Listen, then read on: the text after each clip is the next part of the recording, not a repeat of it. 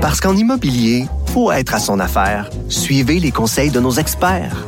Via Capital, les courtiers immobiliers qu'on aime référer. Bonne écoute. Alors, je suis à Dolbeau-Mistassini en présence du député, mais aussi maintenant du candidat libéral, euh, Richard Hébert. Euh, et on discute du, comté. Bonjour. Hébert. Oui, bonjour, M. Robitaille. Donc, vous êtes en journée de congé. C'est dur, les, les, campagnes électorales. Mais merci de m'accueillir. Au grand plaisir. C'est toujours un plaisir de, pouvoir entretenir avec les, gens des médias avec qui j'ai eu beaucoup de, de contacts les derniers temps par rapport, entre autres, à la crise des médias. Donc, euh, oui, c'est vrai. Ah oui, c'est une crise que vous vivez ici aussi, j'imagine, euh, de façon assez aiguë, hein? Bien, en fait, ici, on, avait, on a beaucoup de médias. On a une région particulière hein, par rapport aux médias. Ici, il y a le boom puis il y a l'écho.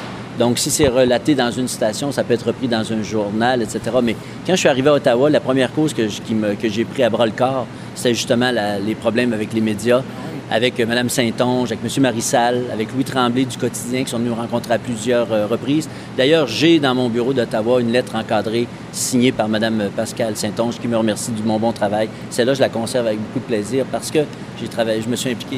Euh, vous devez être content enfin que votre gouvernement va annoncer qu'il allait taxer les revenus des GAFA. Puis c'est le fun parce que il n'y a pas tellement longtemps, il y a une semaine, dix jours, je, me suis affiché euh, dans un journal de Triumph Média en disant que ces gens-là, ils ne peuvent pas continuer impunément à piquer de la nouvelle puis ramasser des revenus. Alors, je suis très heureux hier de voir la nouvelle que notre, notre parti euh, a pris dans cette, euh, dans cette lutte-là. Pourquoi ça a pris autant de temps avant que le Parti libéral change d'idée là-dessus? Je ne sais pas. Euh, peut-être qu'il fallait considérer un peu ce qui se passe ailleurs dans le monde entier. Il n'y a pas beaucoup de pays à l'heure actuelle qui taxent ces GAFA-là, mais on s'aperçoit qu'il y a un mouvement qui est en place. Donc, les mesures qu'a pris notre gouvernement euh, en attendant de voir ce que tous les pays de l'OCDE vont faire, je pense que c'est un pas dans la bonne direction. Euh, Rome ne s'est pas construit d'une journée, mais je pense que notre gouvernement a pris une bonne décision hier en faisant cette plateforme. Mais euh, ça, ça va être à partir du mois d'avril euh, pour ce qui est. Mais on ne sait pas, pour, pour ce qui est de, la TPS, on ne sait pas encore à partir de quand.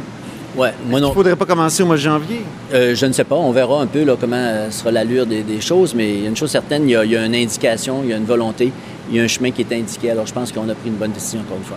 Le Québec a été précurseur dans ce domaine-là pour ce qui est en tout cas de, de, de prélever la, la TVQ. Est-ce que c'est un, un, signe que l'autonomie fiscale du Québec est une bonne chose?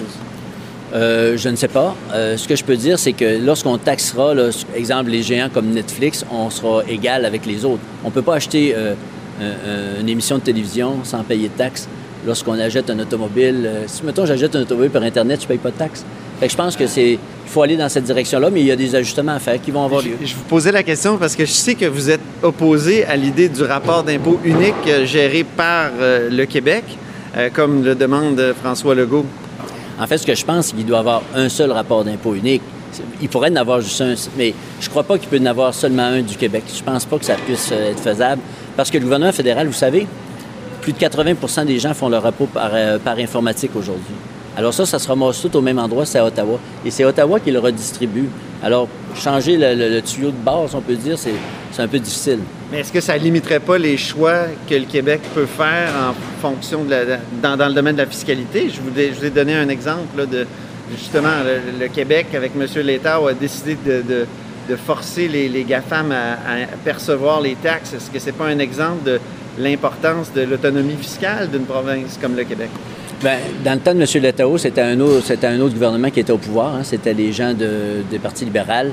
Euh, dans notre cas, nous autres, on n'a pas voulu taxer pour des raisons que moi, je suis arrivé dans une élection partielle, donc je ne faisais pas partie de la plateforme de 2015. Je, suis un peu euh, là-dessus, je ne pouvais pas donner beaucoup mon opinion. Mais il y a une chose certaine, ce que j'ai lu, ce que rapidement, parce que c'est arrivé hier, ce que j'en comprends, c'est que notre gouvernement ou, le parti euh, croit qu'il faut aller dans cette direction-là maintenant, puis c'est une bonne chose à mon point de vue.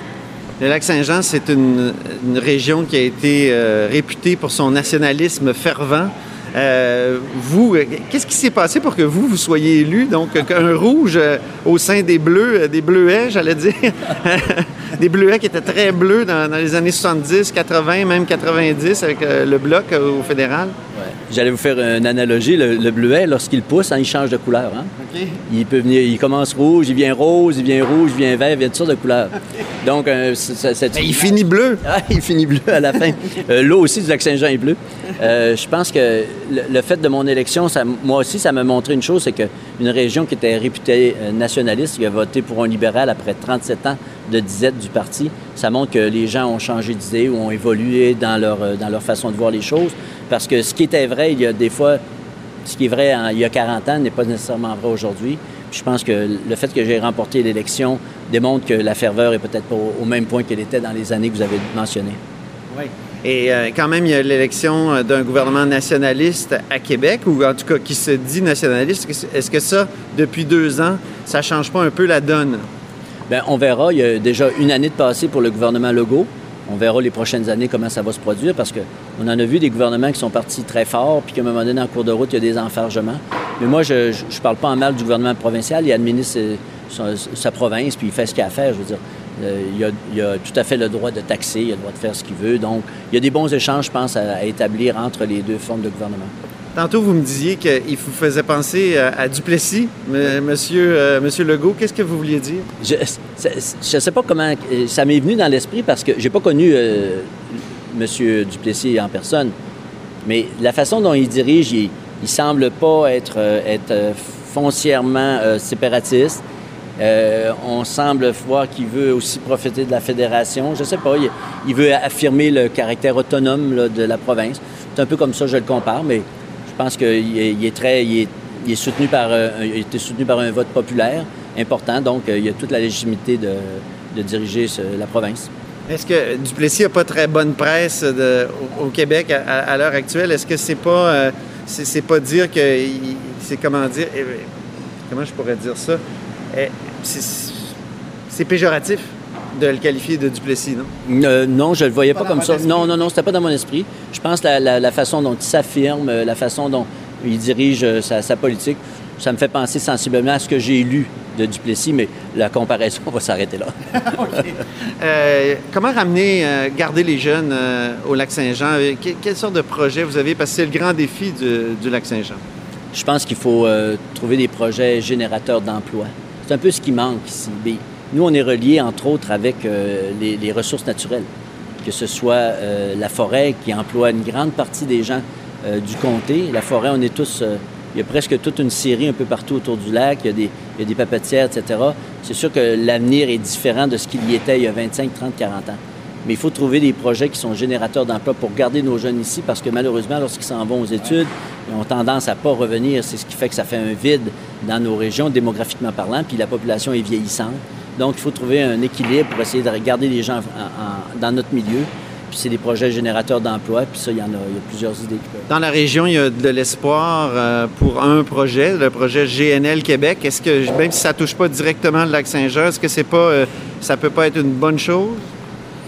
Bien, je pense que le, projet GNL Québec, premièrement, il n'est pas dans mon, dans mon coin, ça c'est une chose. Euh, c'est souvent lors de la construction du projet qu'il y a des emplois reliés.